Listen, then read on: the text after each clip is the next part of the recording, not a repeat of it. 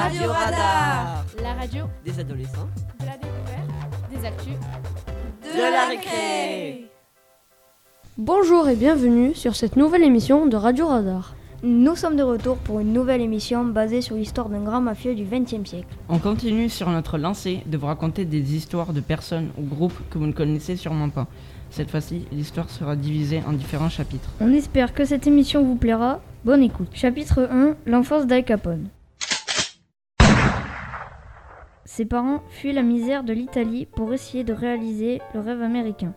Ils arrivent à New York avec deux enfants en bas âge et un autre à venir. Alphonse est le quatrième enfant d'une fratrie qui compte finalement neuf frères et sœurs. Dans son enfance, il déménagera souvent, restant néanmoins à New York.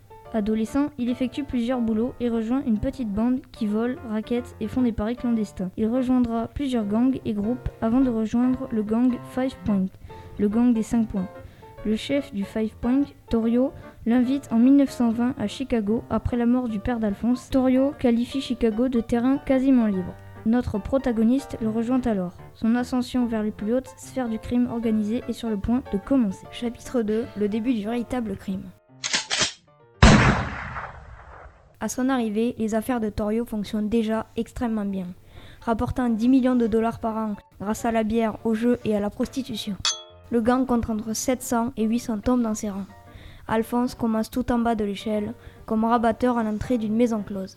C'est probablement là qu'il rencontre Jack Guzik, membre d'une famille juive s'occupant d'affaires illégales. Les deux deviennent très vite amis et Guzik devient le trésorier de l'organisation. En 1922, Alphonse, ayant montré ses bonnes dispositions, devient le bras droit de Torio. L'élection du nouveau maire de Chicago, William E. Dever, leur empêche de continuer leur affaire comme avant. Ils déplacent leur quartier général dans la banlieue de Chicago, où ils ne sont plus sous l'autorité du maire. Le secteur où ils sont maintenant situés était dominé par la centrale Western Electric qui payait bien ses employés. Ces derniers avaient donc de l'argent à jouer dans les jeux du gang ou dans les bars clandestins. Ce secteur est également occupé par un autre gang, les O'Donnell. Une trêve négociée par Torio est mise en marche, trêve qui permettra d'ouvrir plus de bars et de cabarets au gang. Torio part pour l'Italie en compagnie de sa mère pour lui acheter une villa. Il laissa le commandement à Alphonse pendant son absence. En 1925, Torio est grièvement blessé dans une fusillade. Il prit sa retraite et laissa définitivement les commandes à Alphonse. La guerre qu'Alphonse livra à ses ennemis et la corruption des autorités locales lui donna une renommée internationale. Commence ainsi le règne d'Al Capone. La mafia américaine émerge en puissance dans les villes les plus importantes des États-Unis. Chapitre 3 Le début du règne. Al Capone, en 1924, devient le maire de Cicero, la banlieue où toute l'organisation s'est installée. Il est allé jusqu'à positionner des hommes armés dans les salles de vote pour terroriser les habitants et les forcer à voter pour lui. 70 policiers sont déployés en civil et voitures banalisées. Leur but? Éliminer les responsables de Cicero. C'est un des frères d'Al Capone, Frank, qui sera tué le premier. Même mort, les policiers s'acharneront sur son cadavre, le criblant de balles. Al Capone, enragé, bâtit un véritable empire. Le bâtiment où il travaille est sécurisé avec des gardes armés et des volets blindés. Il contrôle à ce moment-là 161 bars, 20 maisons de passe et 150 tripots à Cicero. Un des bars rapporte 50 000 dollars par jour. Le chiffre d'affaires de l'empire d'Al Capone avoisine les 120 millions de dollars par an. Les employés de l'empire gagnent 250 dollars par semaine. Comparé à ceux de la Western Electric, qui sont riches, Al Capone n'a que 25 ans, mais il porte déjà des costumes à 5000 dollars. Il continue ses affaires pendant encore quelques années, années pendant lesquelles il élimine ses adversaires. De 1925 à 1932, il est le président des industries du vice à Chicago. Son chiffre d'affaires représente 1,5 milliard de dollars actuels. Ses méthodes d'intimidation sont telles qu'il n'est jamais poursuivi en justice par manque de témoins. Chapitre 4 La loi, une arme redoutable ou pas? En 1927, la Cour suprême vote une loi extrêmement embêtante pour les activités illégales. La loi consiste à taxer les revenus illégaux au même titre que n'importe quel autre revenu. La loi devient une arme très puissante contre les trafiquants.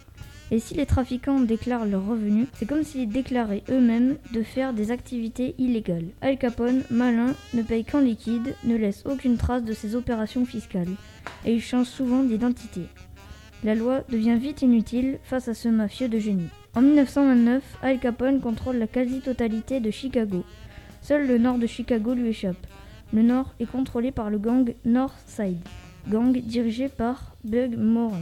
qui vont lui mener la vie dure. Vu qu'Al Capone souhaite naturellement contrôler tout Chicago, plusieurs tentatives d'assassinat sont employées en son encontre.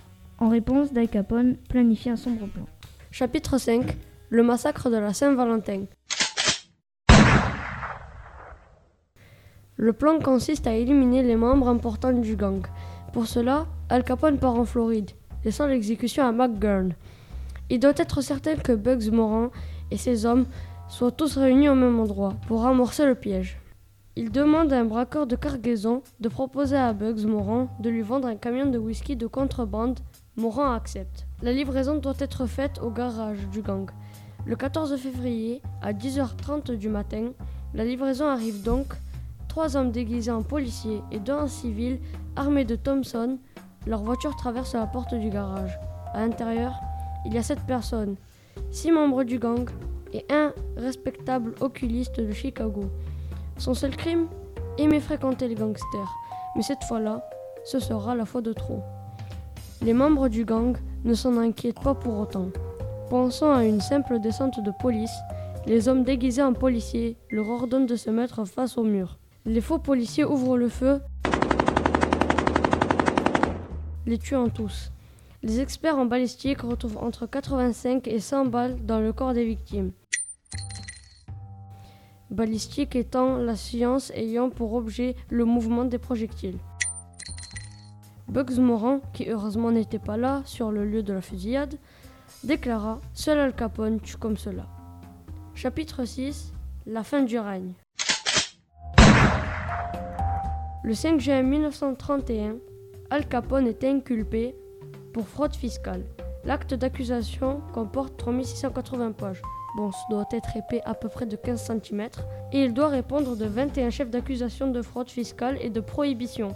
Il commet plusieurs erreurs, telles que prendre des avocats non spécialisés dans le fiscal.